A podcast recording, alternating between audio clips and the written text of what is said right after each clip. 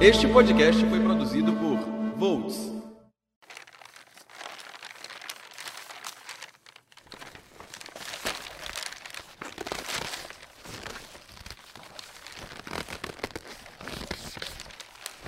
Uma mente necessita de livros da mesma forma que uma espada necessita de uma pedra de amolar se quisermos que se mantenha afiada. George R. R. Martin. E é com essa frase que a gente começa a primeira edição do podcast Litera Pop. Sejam muito bem-vindos. Eu sou Lucas Nash e esse é o podcast Litera Pop, o podcast mensal sobre literatura, cotidiano de leitores e cultura pop. Nessa primeira edição, nosso tema é o despertar para o mundo literário. Aqui comigo a gente está com os nossos outros apresentadores e eles vão se apresentar, falar um pouquinho deles, falar um pouco sobre é, o que eles fazem da vida, seus livros favoritos, enfim. Olá, galera. Eu sou Alan, tenho 22 anos.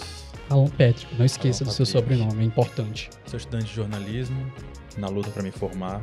Aceitei participar do podcast porque gosto muito, sempre gostei muito de literatura e acho que sempre é bom a gente falar sobre livros. É, a gente é tão, fica tão recluso na, na infância lendo sozinho que quando encontra alguém para falar sobre livros é sempre legal. A prática da leitura é uma prática é, solitária, né? Todo mundo fala muito verdade. disso. Então é importante que a gente encontre outras pessoas para compartilhar nesses universos. Alan, fala pra gente é, qual é o teu livro favorito.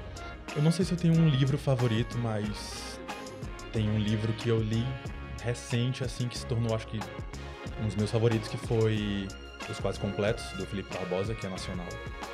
Fala de que é o livro exatamente? Fala sobre pessoas frustradas com caminhos Eu. que tomaram na vida. e é por isso que eu me identifiquei tanto. Ah, agora a gente entende por quê. E é um livro muito bom, nossa. É, é um autor, nacional, o primeiro livro dele ganhou, acho que foi o Pollen, e foi, foi publicado por uma grande editora. E é um livro incrível, incrível, incrível. Recomendo, Os Quase Completos, Felipe Barbosa. Além do Alan, a gente está aqui também com o Cylon, nosso amigo aqui do Volts, colunista. Cylon, se apresente. Tudo bem, pessoal? Prazer estar participando aqui desse projeto, né? Convite do nosso querido Lucas Nash. Representando também aqui uma outra fatia, né? Do nosso grupo Volts, né? Uma fatia que vai falar de cultura pop, uma fatia que vai também dialogar com questões de métricas, etc e tal. E falar de literatura, né? Porque É. esse é o objetivo aqui, É o né? objetivo falar. Se a gente vai conseguir, não sei, mas a gente está É, tentando. Caso vocês que estão nos ouvindo não me conheçam, eu sou colunista de cultura otaku do site Volts, né? E também sou o host, o apresentador do nosso mais novo produto, que é o podcast Otaku, que também já está disponível para vocês ouvirem. É, nessa edição aqui com a gente também está a nossa convidada, a Aliane Lins. Aliane, se apresente pra gente. Olá, gente, tudo bem? Me chamo Aliane Lins, eu tenho 25 anos, é, eu estudo artes visuais na UF, né? Estou aqui hoje para colaborar com os meus amigos e falar um pouco também sobre a minha experiência com os livros. Olha que fofinha, Oh. gente. Ela é muito 呵呵。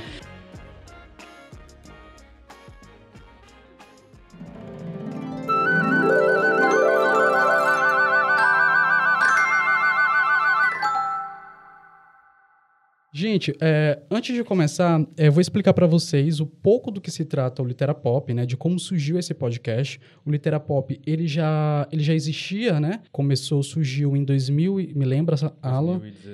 2018. Surgiu em 2018, né?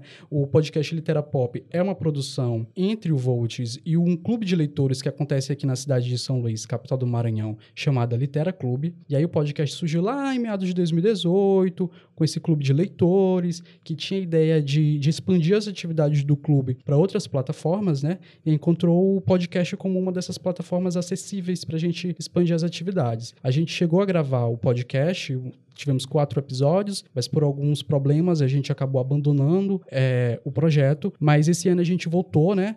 Aí com a ajuda do Volts, com essa parceria que a gente criou com o Volts. Eu faço parte desse clube de leitores, que é o Litera Clube. E aí o Alan tá aqui também faz parte, o Cylon faz parte do, do. E a gente resolveu unir aí útil agradável e vir falar com vocês sobre, sobre isso essa arte que é bela, que é a literatura. E aí, só pra gente resumir, a ideia do podcast Literapop é a gente falar sobre a literatura, mas a gente se focar mais sobre é, as práticas literárias, o cotidiano do, do leitor, né? Aqui a gente, dificilmente a gente vai tratar de uma obra em específico, né? A gente vai é, tratar mais de temas mais universais, mais abrangentes, para que vocês possam se encontrar aqui com as nossas experiências como leitores, como a gente já falou anteriormente, a literatura, a, literatura, a prática literária é, é, é solitária, né? Então a gente está usando aqui desse podcast para que vocês possam se encontrar, para que vocês possam identificar com as nossas experiências que a gente vai compartilhar. E nessa edição, na primeira edição do podcast Litera Pop, a gente vai falar exatamente sobre esse despertar para a prática literária, para consumir livros e não só livros, mas também consumir vários outros produtos que o mundo da leitura traz para gente.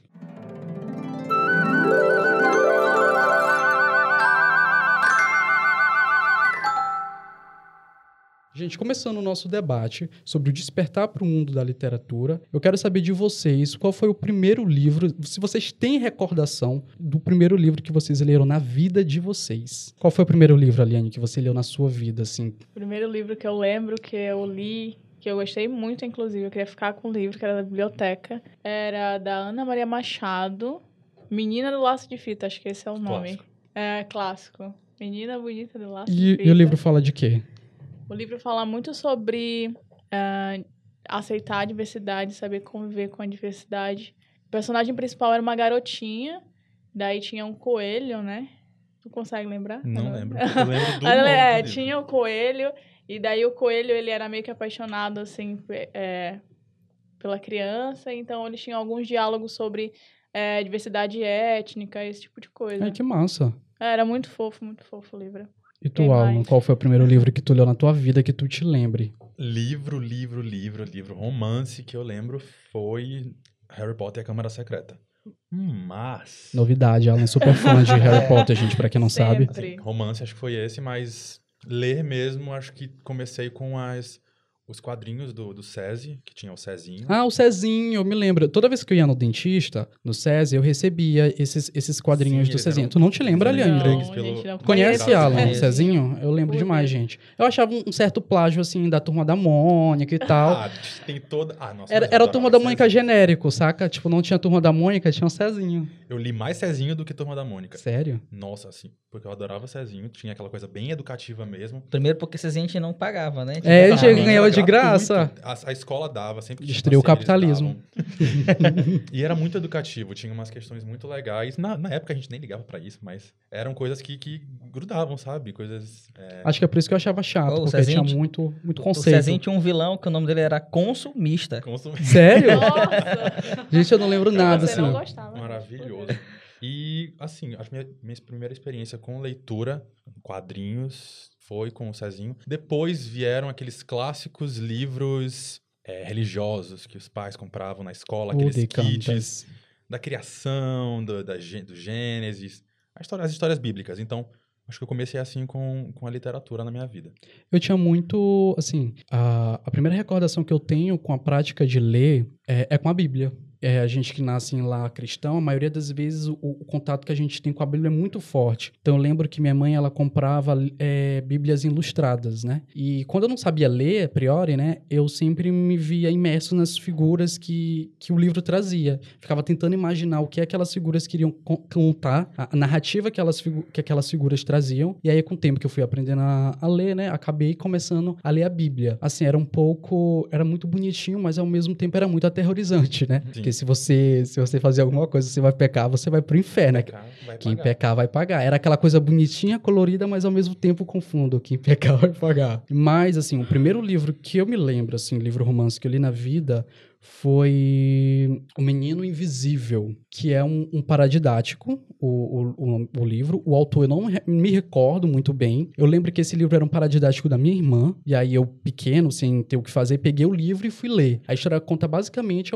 uma história moralizante, né, como qualquer outro paradidático, e fala sobre a história de um menino que se vê questionando aí sobre os limites que os adultos é, acabavam colocando nele. Ah, não faça isso, não faça aquilo. E aí ele fala, ah, por que eu não posso fazer? Eu quero fazer isso. E aí ele acaba encontrando uma fórmula para se tornar invisível. Não sei como ele encontrou, não lembro muito bem, mas ele encontra essa fórmula, se torna invisível, acaba fazendo várias travessuras, várias coisas assim que antes ele não podia fazer, mas chega num um determinado momento que ele se vê cansado de, de ser invisível, de ninguém mais olhar ele, notar ele, e aí ele entra num, num certo desespero por não ser mais notado. Assim, achava a história muito boa, muito legal quando era pequeno, mas não entendia nada assim desse, dessa questão, dessa mensagem. Mas é um livro assim que, que eu me lembro de ser o primeiro livro que eu li na minha vida foi esse. E Cylon, qual foi o primeiro livro que tu leu nessa tua vida? Então. Será que Cylon lembra? Eu fiz, eu fiz o, o, o, mapinha, né? Meu Deus, ele fez mesmo, gente. Tá um mapa enorme aqui. De, de quando, das minhas primeiras incursões pela, pelo universo dos livros, né? E não podia ser diferente, né? A minha formação, ela vem do universo oriental, né? Uhum. Ela é muito fã de cultura pop japonesa, gente. Então, assim, o, o primeiro livro, assim, primeiro quadrinho, primeiro produto literário, midiático que eu tenho consciência de que eu li foi o, o volume 1 de Dr. Slump, que foi na época publicado pela Conrad, editora Conrad. E eu ganhei isso numa excursão da escola, numa atividade aqui no centro, e tinha uma distribuidora de, de livros ali no centro, naquela região do centro histórico, e a gente fez uma visita e a gente ganhou. A gente ganhou tanto o mangá, né, esse volume do mangá, como o álbum ilustrado de Dragon Ball. Na época ah, tinha os Chromes, né? Uhum. Nunca completei esse álbum, enfim, não... Esses álbuns eram caríssimos, Exato. né? Eu não comprava, eu sempre comprava aqueles álbuns de bairro mesmo, Isso. do comércio, que você compra figurinha por 10 centavos. Aí você ganha uma flauta. Aí ganhava uma flauta doce. Você ia ganhar uma... Achando que ia ganhar um fogão, levava uma flauta. Aí a gente, eu ganhei esse, esse, essa edição desse mangá e pouco tempo depois, o que, seis meses depois, primeiro engraçado, assim, com, com em 2002, é, considerando que hoje eu tenho 25 anos, a gente faz a leitura do Dr. Slump, o Dr. Slump ele tem uma, uma pegada de uma piada bem adulta, né? Uhum. Então, assim, tinha muita coisa que eu lia e não conseguia entender. Hoje eu entendo perfeitamente as piadas que estão eu ali, Eu escutando né? as músicas do Chan quando era mais novo, eu não entendia nada. Hoje eu hoje consigo eu entendo entender. perfeitamente as piadas que estão ali, né? Tanto é que hoje em dia eu tenho a coleção quase completa da, da do relançamento do Dr. Slump, né? Tá finalizando agora, tá faltando cinco volumes para me terminar. Condições, okay. gente. e aí eu troquei. Eu fui, eu, a gente é muito tolo quando a gente é criança, né? A, a, um colega meu vizinho de rua, ele me sugeriu trocar o quadrinho, né, o mangá, por uma coletânea de livros que ele tinha, né? E eu não sabia quais eram os livros, assim, foi, foi completamente louco isso, né? Mas troquei, né? Eu fiz aquela soma de um por cinco, né? eu lembrei agora, eu olhei pra cara da Liane, eu me lembrei daquela brincadeira que tinha na Eliana, que você entrava no foguete, não escutava nada, e você troca isso por isso aqui? Foi. Sim! e, assim. e assim, foi a, a decisão mais sábia que eu fiz. Qual, qual, era a coleção dos livros? A coleção é a coleção paradidática Literatura em Minha Casa. Os livros que vinham eram A Ilha do Tesouro, do Robert Louis Stevenson. Conheço. De Conto em Conto, que é uma, uma antologia com vários autores nacionais, né? Entre eles Pedro Bandeira, Machado de Assis, Carlos Dumont de Andrade. Não tinha Ruth Rocha? Não, a Ruth Rocha não tinha. Não Gente, né? como assim? Brincadeira. Aí, Basado Folclore, que é um, um, um, compilado de textos com essa, essa pegada de, de folclorismo, né? Do Ricardo Azevedo, né? E o meu preferido dos cinco, que foi, eu considero que foi o meu primeiro livro, assim, para me despertar pro gosto para com a literatura, que é a novela do Domingo Pellegrini, A Árvore que Dava Dinheiro. A árvore que dava dinheiro. É uma história muito interessante que se passa na cidade de Felicidade, onde uma árvore é plantada por um cacheiro e essa árvore, quando ela frutifica, saem notas de, de réis, né? Uhum. E aí as pessoas nessa cidade começam a se manifestar através desse dinheiro. E essa a árvore ela é plantada em várias partes da cidade, todo mundo quer ter seu próprio pé de árvore de dinheiro, todo mundo ficando rico, as coisas na cidade tudo aumentando de preço porque quem tinha mais dinheiro comprava mais caro, né? E aí de repente tudo muda quando eles não tem mais o que comprar na cidade e vão comprar em uma outra cidade, porque a felicidade não pode sair de dentro de felicidade. Vocês eram muito ratos, assim, de biblioteca? A Liane falou que ela, o primeiro livro que ela leu foi um livro da biblioteca, que ela sentiu até vontade de ficar. Vocês eram aquele, aqueles alunos que iam pra biblioteca e ficavam lá enfurnados lendo, ou vocês eram mais de boas, assim? Olha, eu detesto ir pra biblioteca. Sério? Por quê? Porque é um ambiente cheio de pessoas. eu prefiro fazer a minha leitura isolada, entendeu? Quando eu vou na, na Olha, um Benedito, leitor solitário. quando eu vou na Benedito Leite, aí eu às vezes só tenho a reclamar que a gente não tem acesso ao acervo, né? A gente Sim, fica é. lá na frente e tem que dizer o que quer e o, o- o bibliotecário vai buscar. Mas eu acho perfeito, porque não tem esse espaço, assim, tem aquele salãozinho ali na frente, né? Fica um ou dois gatinhos pingados, mas ali tu, é bem objetivo. Tu vai, ou para tu pegar, fazer o empréstimo, ou tu fazer a devolução. A tua leitura tu faz onde quiser. É verdade. Eu, eu na, quando eu tava no ensino fundamental, eh, não gostava muito de estar no, no recreio e tal. E aí ia pra biblioteca da, da escola. E lá eu descobri livros fantásticos. Gostei tanto de um que eu peguei Roubou. emprestado e nunca Não devolvi. sigam o exemplo. Não sigam o exemplo. Tá até hoje lá com a marca da escola. Mas é, é- foi até o Mundo de Sombras, do, do Ivan Calado, autor brasileiro. E como era a história de um, de um menino que, que virava um vampiro em São Paulo. E aquela coisa bem, bem jovenzinha mesmo, e aquilo me prendeu muito. É, antes disso, eu tinha... Eu não tinha... Crepúsculo brasileiro, né? É, com os pirralhos de São Paulo. Mas antes disso eu tinha não, não tinha lido mais livros assim completos, então esse livro foi que me fez eu voltar para o mundo da, da leitura e mas sempre gostei de estar muito assim em biblioteca. Até quando entrei na faculdade, é, eu tinha nada para fazer no começo, eu ia para a biblioteca ficar vendo os livros lá aleatórios, ver se achava algum interessante. E adoro a biblioteca. E cá entre nós, assim, só entre a gente, ninguém vai escutar. Vocês já roubaram algum livro da biblioteca? Não, gente, não. Não, Não. façam Não, a cara isso. de vocês está dizendo o contrário. Não, não, nunca fiz isso. Hum, Não, tá bom, não. então- Alan. Ninguém aqui. peguei emprestado. Um eu emprestado, né? devolvo. Então ninguém aqui. Mas aí que nem outro dia desse que teve uma notícia que o rapaz foi devolver o livro depois de não sei quantos anos, a multa era de 3 A mil multa- reais. Eu vi. Inclusive, quem pegou o livro de Dorian Gray da UFMA, pelo amor de Deus, gente, devolve o que eu tô esperando pra pegar. Uma das coisas que eu tenho raiva é a gente vai procurar um livro na biblioteca, aí tá lá como acervo circulante, né? Tá disponível pra você pegar e você não encontra na prateleira. Uhum. Tipo assim, eu, eu fico com muito É, ódio com disso, ódio. sabe?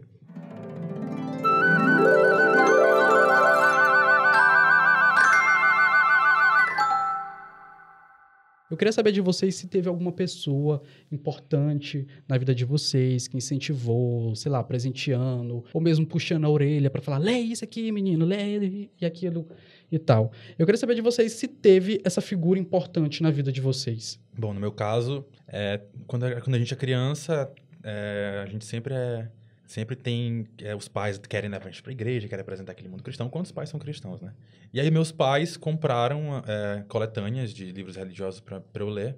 E eu comecei a ler por isso. E eles sempre me incentivavam, não, não como uma, uma forma de me é, evangelizar, mas como uma forma mais acessível de, de entrar no mundo da leitura, de incentivar essa questão da leitura. Também tiveram professores, é, professores é, me emprestavam livros, até no próprio ensino médio tinha uma professora de português que, que ela me emprestava os livros da, da Agatha, da Agatha Christie.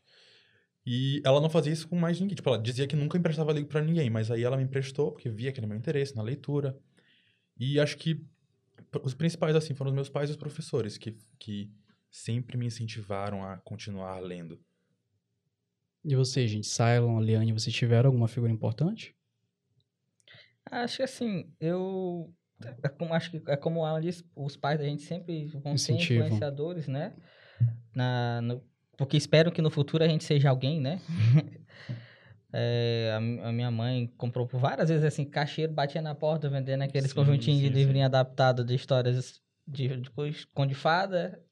Lia todos, né? Lia que rasgava, Deus me livre de tanto ler.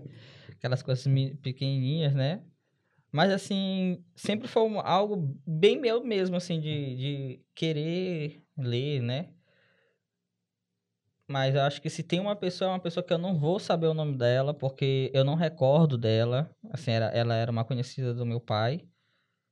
Porque o, pai, o marido dela trabalhava com meu pai. E aí, uma vez, ela doou lá pra casa uma sacola cheia de livros Caramba, que massa. cheia de livros. Tinha livros demais e todos eram literatura infanto-juvenil nacional. Ruth Rocha, Ana Maria Machado, Cecília Meirelles. Então, assim, foi um, um- uma salada de, de, de, de boas leituras Uhum. que me influenciou muito. E aí eu vou pro, pro fundamental maior, ter uma professora que tinha uma disciplina que era só pra gente escrever poesias. Toda sexta-feira tinha que entregar uma poesia pra ela. Que legal. no Alan final- ia amar. No final, a gente compilou um cade... cada aluno tinha compilado um Caderno de cheio poesias. de poesias. Já no ensino médio, é, a professora no segundo ano é, é, trabalhando as escolas literárias com a gente e aí pedindo pra gente escrever contos, escrever romances, né? Que bacana. Então, além de ter esse incentivo para entrar no mundo da leitura, de ler, também teve esse incentivo para escrever, né? Isso, bastante. Então, hoje em dia, eu, sou na área de comunicação por causa disso. Olha Porque eu só. me considero um contador de histórias. Que bacana. Eu tive muito essa influência também, mas foi uma influência mais tardia no ensino médio. É, eu já tinha essa prática de ler, mas eu tive um, um incentivo de, de ler literatura brasileira. Eu não tinha isso, né? Eu era um tanto avesso. Eu tive uma professora de português no meu ensino médio, na escola técnica, que, onde eu estudei, e ela me presenteou no dia do meu aniversário com um livro de Machado de Assis, Memórias Póstumas de Brás Cuba. Eu também não lembro o nome dela, professora, se estiver escutando, me perdoe. Como é? Joelina. Jo, Joelina, Jo. é Uma coisa Jo. assim, Jo, Jo. Enfim, professora, desculpa. E aí eu me lembro que, que eu tava super eh, ansioso para receber um livro, né, que eu tinha pedido para ela antes.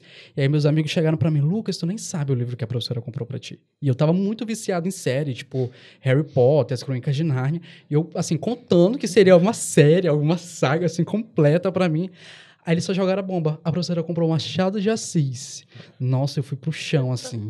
Eu fiquei totalmente destruído, decepcionado. Falei assim, gente, eu não quero ler Machado de Assis. Mas aí eu, claro que eu recebi com muito com muita felicidade, porque foi um presente de coração.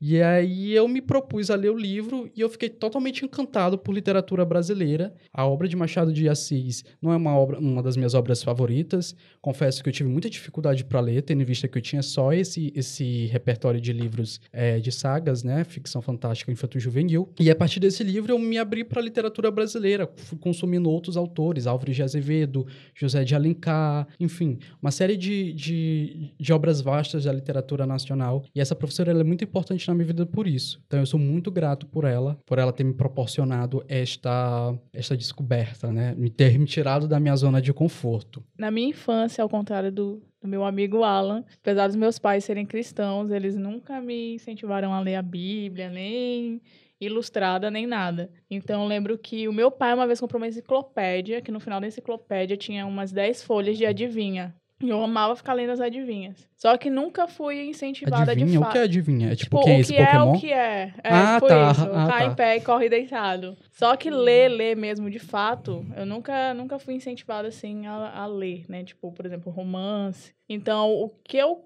li na infância, que inclusive também eu acho que era bem adulto pra minha idade, era um mangá, acho que se chama Jam, As Justiceiras. E Ela foi longe pra É. nem sai lá. Eu tô tentando pegar aqui pra ver se eu lembro da editora desse mangá, porque pois não é, é, do é meu um tempo. pouco, é um pouco adulto. Então, É um pouco Acabou- adulto, né, é. Peppa? gosto disso. É muito adulto. Só que daí é, eu assistia muita TV e eu lembro que era a extinta TV, TVE, Sim. e sempre tinha uns poemas do Paulo Leminski. Então eu era apaixonada pelo Paulo Leminski. Acabava que eu só consumia poesia e poema.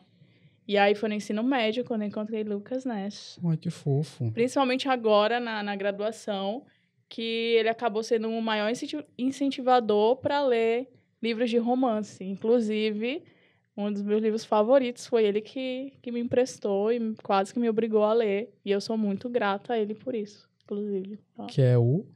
O O. Hobbit. Ai, amo. Gente, não pensem que eu trouxe a Liane pra esta edição do podcast só pra ouvir isso. Não foi. não, foi pensem isso, combinado, gente, Não eu foi juro. combinado. Tanto que, na verdade, esse nem foi o primeiro livro que tu me emprestou, né? Qual foi o primeiro livro que eu te prestei? Foi aquele que era de terror. Ah, tá. O primeiro livro que eu te prestei foi O Vilarejo, do Rafael Montes. Exatamente. Perfeito. Aliás, vai sair filme é, dele, que ele... Coisa à parte, vai ser um filme que ele fez com base no, no testemunho da Suzana e do, e do Cravinho. Nossa, Então são dois, Dois filmes. São conversões diferentes de, de cada um deles. interessante. Aqui a trivia rapidinho, só pra atualizar. Jan, As Justiceiras, é, é um mangá de 1994, publicado pela Seishinsha, né? Uma editora japonesa que Hoje em dia não temos mais nenhum mangá dela no mercado. A autoria é de Sora Inoue. E aqui no Brasil ele foi publicado em 2002 pela Ópera Gráfica. É um volume apenas, são 180 páginas. Tem desse a jo- faixa desse- etária aí? Não tem a faixa etária aqui, mas na época ele custava R$ 4,90, viu? Nossa, barato. Feliz o comprador do mangá que pagou R$ 2,50 e R$ 4,90 seu mangá. Hoje em dia a gente tem que pagar ou 30 reais ou 64 reais. É uma verdade. Saudades. Saudades.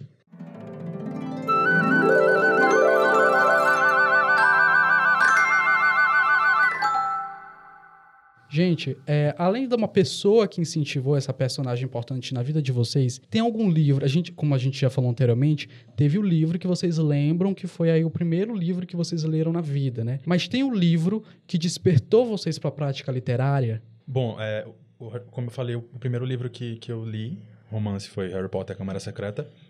É, li, gostei muito, fui ler os outros, não li todos, mas eu acabei é, dando uma pausa nesse, nesse tempo de leitura, porque eu devia ter uns 6, 7 anos lendo é, Câmara Secreta, e aí o que fez eu voltar a, aquela emoção pela leitura foi Crepúsculo.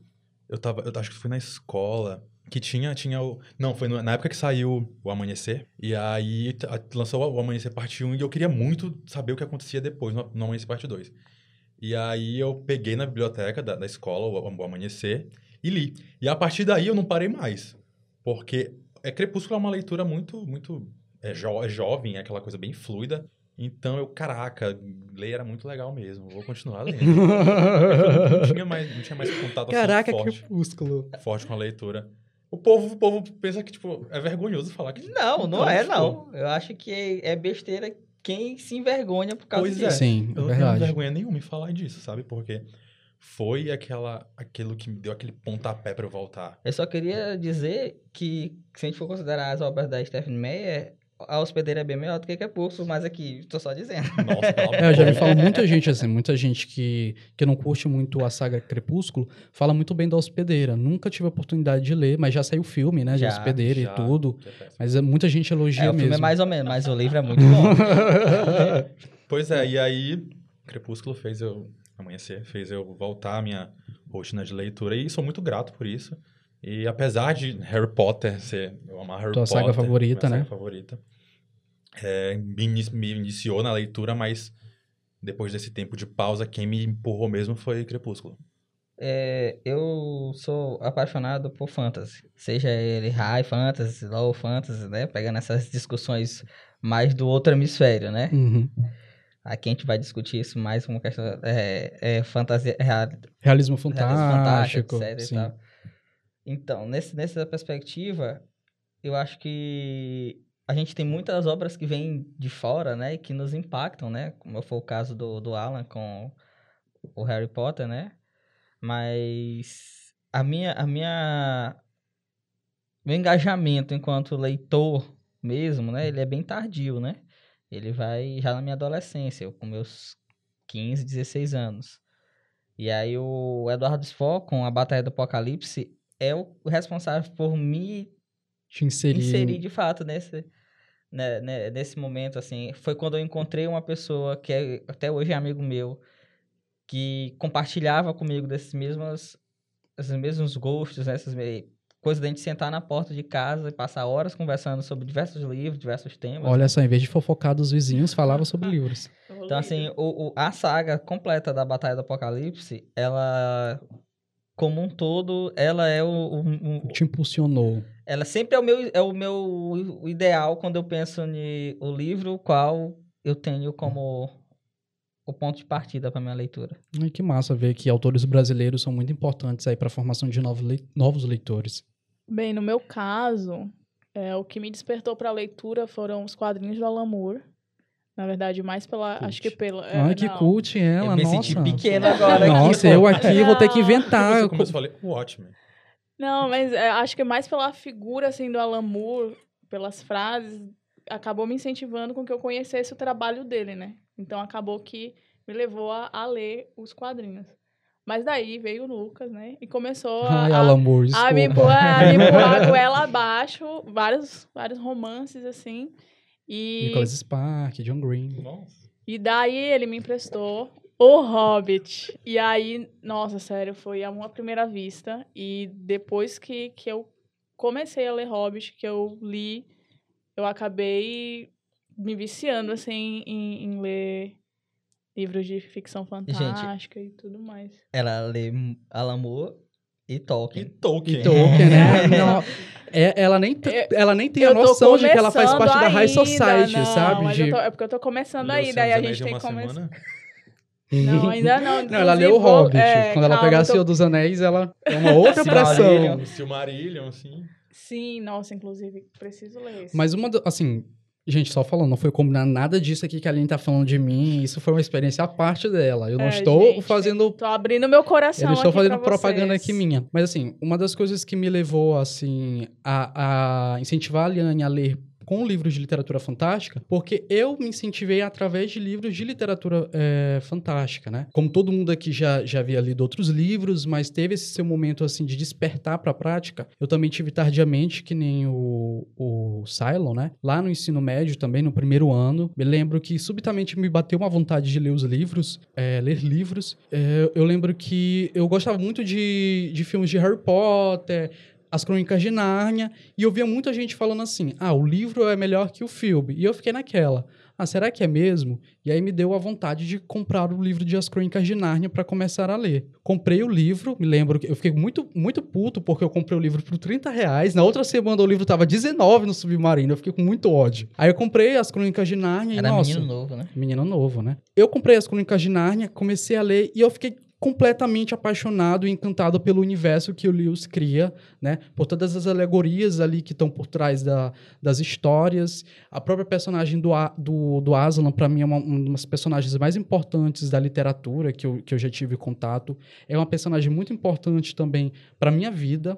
O livro é, assim, perfeito. Foi um, um estopim de vários sentidos, assim, várias coisas é, no meu dia a dia. Então, depois que eu terminei de ler as Crônicas de Nárnia, eu fiquei com uma vontade muito grande de continuar consumindo livros de ficção fantástica, porque eu achava tão mágico e tão incrível você descrever cenários que não existem, vamos dizer, né, embora sejam ali baseados em certas coisas da nossa realidade, e eu poder ter a liberdade de imaginá-los na minha mente, né, na minha cabeça. Eu achava isso extremamente libertador, extremamente incrível. Então eu fiquei muito, muito fã de ficção fantástica e depois que eu terminei Nárnia, eu queria ler mais ficção fantástica ainda. Eu lembro que depois de Nárnia eu fui para a trilogia Fronteiras do Universo, que é Bússola de Ouro, A Faca Sutil, His Dark Material. que tá tendo Dark série agora pela HBO. Teve também o do Eragon, não foi?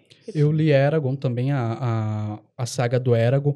Então, todos esses livros, assim, foram muito importantes, embora a gente tenha aí, enfim, uma- um, um debate em torno sobre o valor literário que essas obras têm, mas elas foram muito importantes para mim nesse momento de eu me despertar para essa prática de ler, né? Essa prática de adquirir conhecimento por meio da literatura.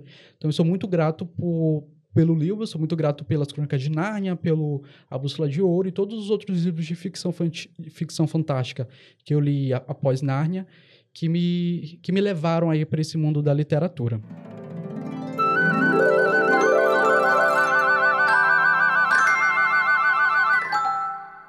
Eu queria saber de vocês, porque, por exemplo, a gente passa aí, né, por uma série de, de problemáticas em torno do valor literário que essas obras, como, por exemplo, As Crônicas de Nárnia, o Harry Potter do Allen, Crepúsculo também, é, que essas obras têm do valor literário delas.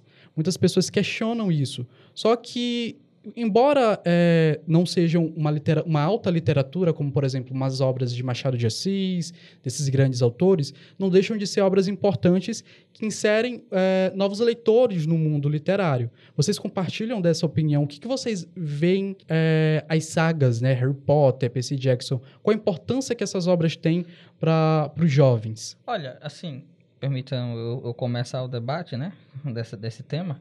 Essa discussão era bem similar com a discussão que a gente está tendo nos últimos tempos envolvendo Quentin Tarantino e companhia contra filmes da Marvel, filme de super-heróis.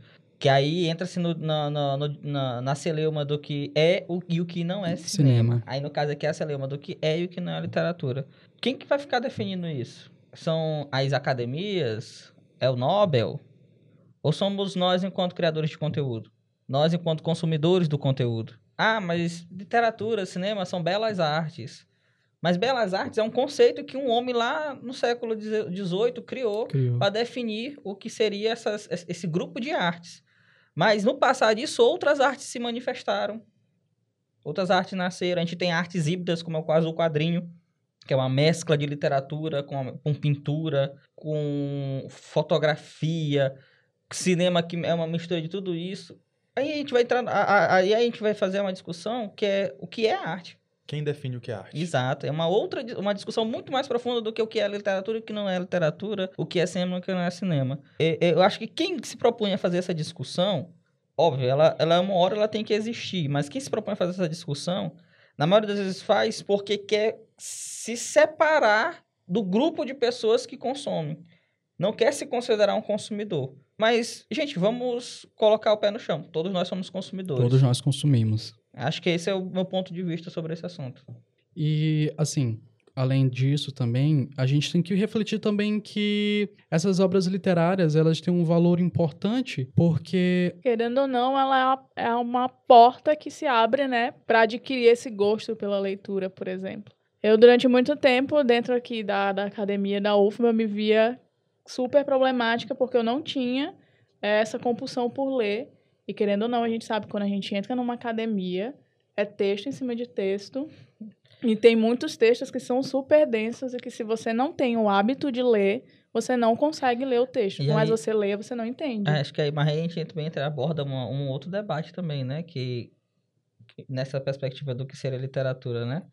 Que você vai ter o, o, o- romance, né? O texto mais artístico e você tem o texto científico, né? Os dois não são literatura. Sim, literatura acadêmica. O que- Sim. eles são pro- propósitos diferentes, mas Sim. os dois são literatura, né? Exatamente. Mas ainda assim a gente faz essa, é, é, às vezes a gente faz essa, essa, essa separação de que, ah, não é leitor a pessoa que não, que não trabalha com o, o romance, com a literatura artística.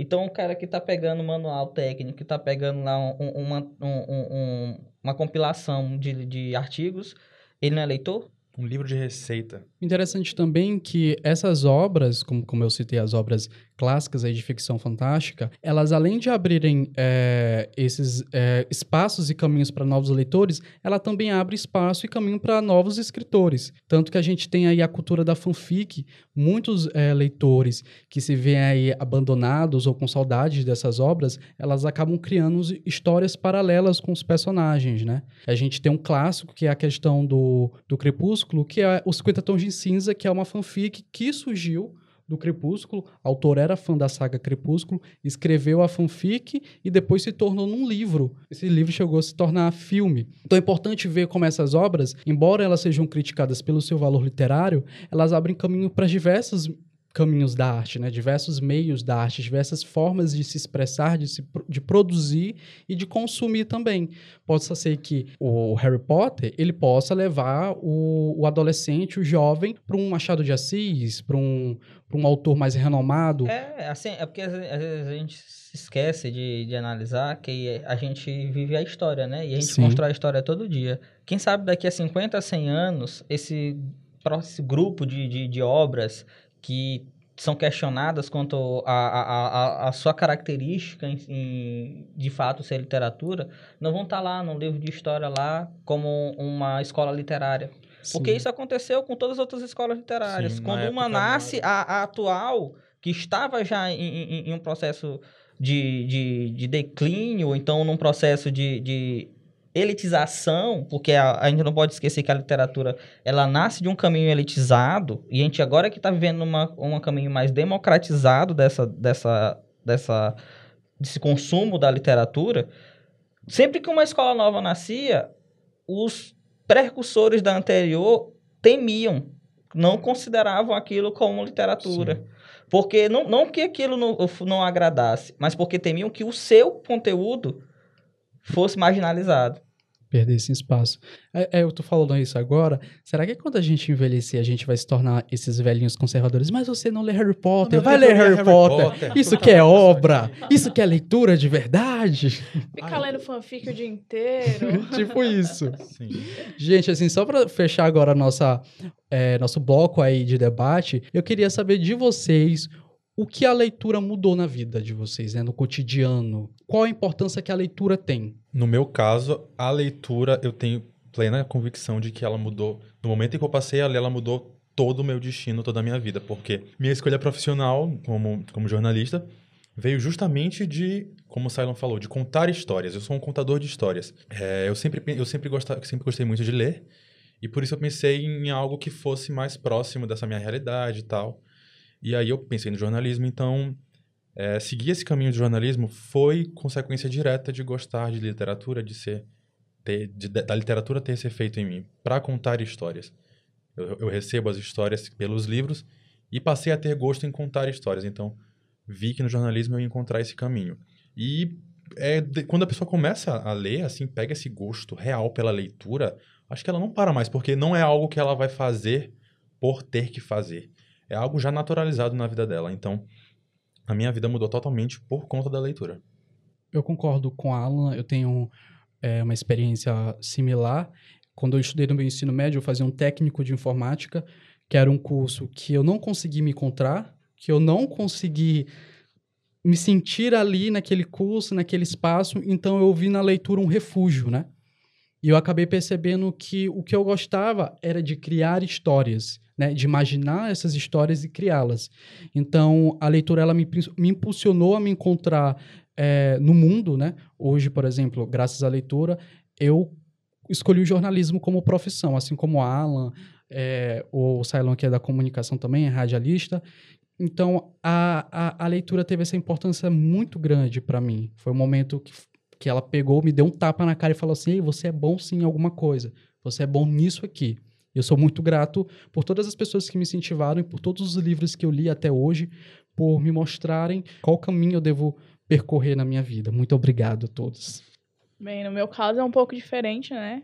É, como eu já falei, eu não tinha esse costume de ler, não era incentivada a ler. Então foi mais uma questão de necessidade. Você está na academia, você precisa ler, você precisa entender. E então, como conseguir construir esse hábito em pouco tempo, sem sofrer tanto? E aí entrou o, os livros, né, de romance, principalmente de ficção fantástica, e foi completamente diferente, realmente mudou a minha vida, a ponto de, de eu ver que não, ler ele é, é uma coisa legal, uma coisa agradável, é uma terapia, muitas vezes. E isso fez com que eu visse na leitura uma, uma nova porta que se abrisse, né? Um novo meio de, de, de, não só de passar o tempo, não só de adquirir conhecimento, mas de se encontrar, de, sabe, de estar com você mesmo ali naquele momento.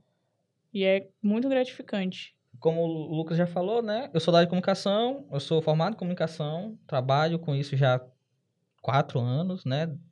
Considerando o momento que eu entrei no mercado de trabalho, eu tô com três anos de formado. Mas antes disso, eu, eu já tive outras experiências, né? quando eu tive o meu despertar para leitura de fato, em como, enquanto leitor ativo, veio junto também o meu despertar como escritor. Então, assim, eu trabalho já escrevendo já um poema, hoje em dia nem, mais, nem muito mais poema, né? Mas uma ficção, uma, um roteiro, um, esse tipo de, de, de, narrativa, né? E aí a gente vai, vai pro Ataped da vida, coloca ali um conto, coloca ali um livro que tá lá, que tu não conseguiu emplacar, editora nenhuma quis comprar, mas tá lá.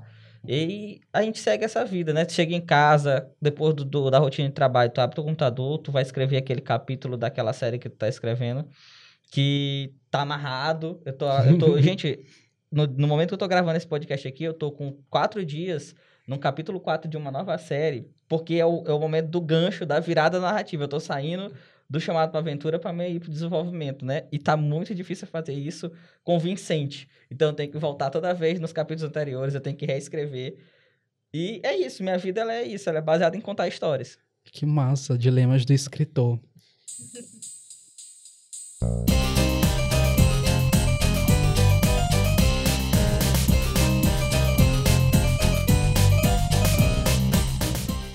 Gente, começando agora a nossa terceira parte desse podcast, nosso terceiro bloco, a gente vai para uma brincadeira que vamos fazer aí todas as edições do podcast, que é chamada Quem é esse personagem? Essa brincadeira é bem parecida com quem é esse Pokémon. Olha só as inspirações. E vai ser o seguinte: é cada pessoa que está aqui neste podcast, tanto os apresentadores quanto o convidado, vai ter que dar três dicas, vai escolher um personagem aleatório da cultura pop, da literatura, enfim.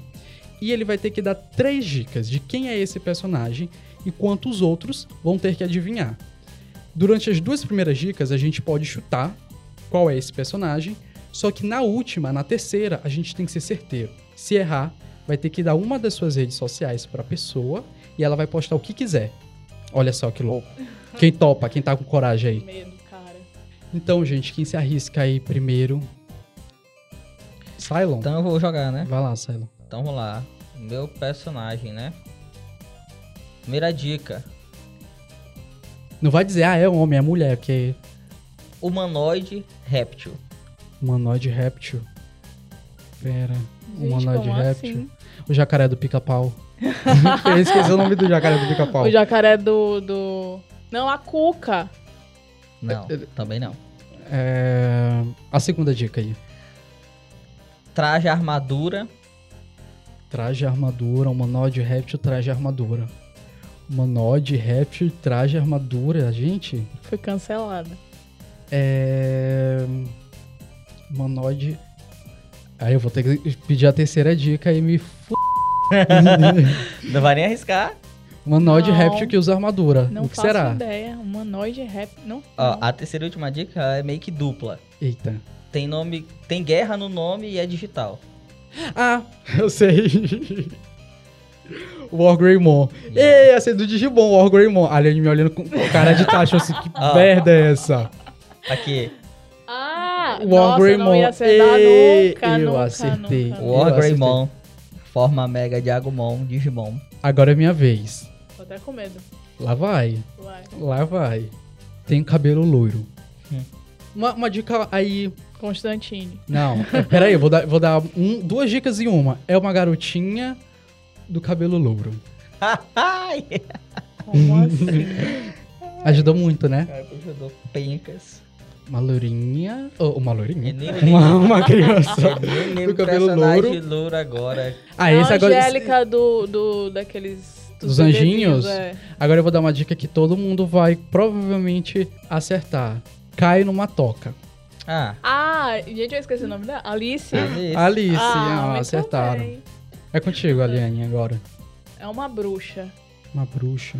Ah, já sei. eu já sei. Fala. Mas dá outra dica pra ver se eu tô certo. Eu não faço ideia, é muito vago.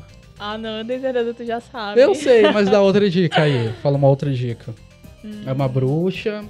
Ela se muda de cidade. Ah! Ah, o que será, que Cylon? será, Cylon né? que é viciado. O que será, Oh. Cylon? Ah, Posso- Posso? Fácil. posso? Pode. É a Kiki.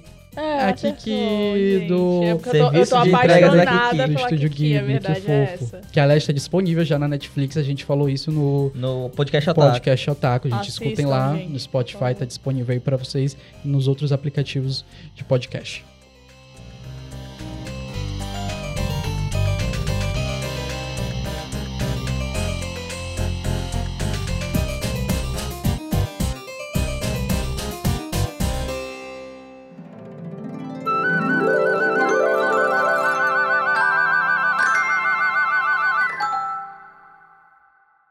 Então, gente, esse foi nosso Quem é esse personagem. Infelizmente, infelizmente, ninguém errou. Então, ninguém aí teve que dar sua rede social, vida que segue. Mas em outras edições, possivelmente, provavelmente terá. Então, não se preocupem. Uma, outro, uma outra coisa legal que a gente vai levantar em todos os podcasts, todas as edições aqui do Litera Pop, são as hashtags, que é para que vocês também possam participar junto com a gente. A hashtag que a gente vai levantar nessa edição é o livro que me fez chorar. A gente quer saber de vocês qual foi o livro que emocionou, que fez vocês arra- arrancarem aí lágrimas, que arrancou de vocês lágrimas, na verdade, desculpa, né? Que atingiu o coração de pedra de vocês com algum momento emocionante, com algum final trágico, um personagem que morreu, a gente quer saber. Contem pra gente, vão lá nas nossas redes sociais, arroba sitevolts no Instagram ou no Twitter, ou podem ir na rede social do Litera Clube, arroba Litera Clube no Instagram. Contem lá pra gente que os melhores comentários, as melhores histórias a gente conta aqui na próxima edição do Litera Pop, tá bom?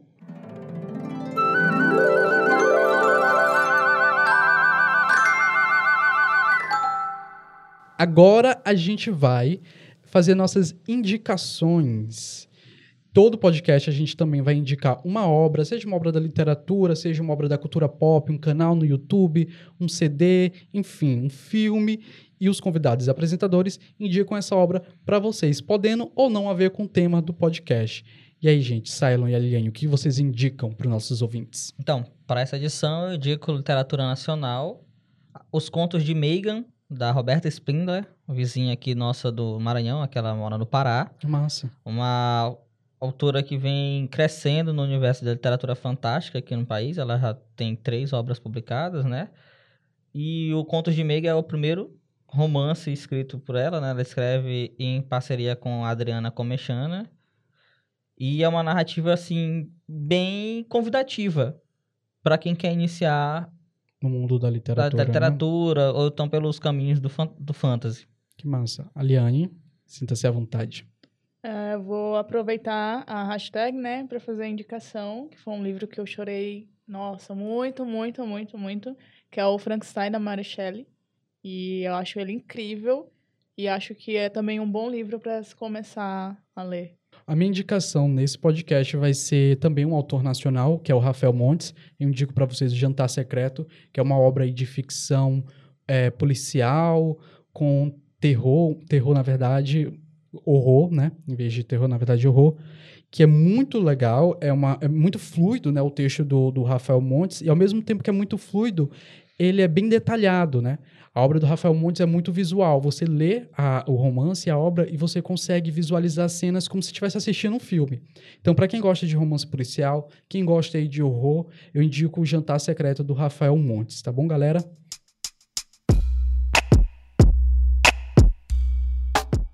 Eu queria agradecer a nossa participante, Aliane, a nossa convidada, que veio aí compartilhar um pouco das experiências dela. Muito obrigado, Aliane. De nada, gente, eu que agradeço a oportunidade de poder conversar sobre literatura com vocês.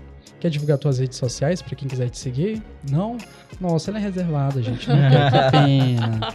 Cylon, muito obrigado também por estar aqui hoje nessa edição do podcast Litera Pop, a primeira edição. O Cylon vai estar aqui com a gente eh, nas outras edições, apresentando junto comigo, junto com o Alan.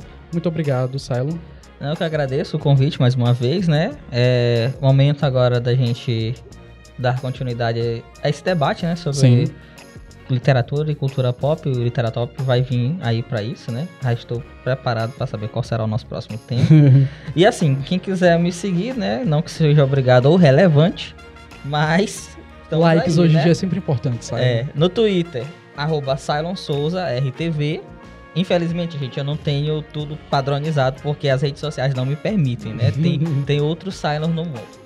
No Instagram, arroba Cylon.souza. E se vocês quiserem dar uma lida no que eu escrevo, no Wattpad, arroba Cylon Souza. Só lembrando que a- as minhas publicações, elas têm muito da- das minhas inspirações com as minhas leituras de mangás, light novels. massa. Então vocês vão encontrar esse ritmo literário no, dos meus contos, nos meus romances. Podia usar tuas obras como indicação, Cylon. Olha só, já aí tava divulgando teu trabalho. Na próxima. na próxima, né?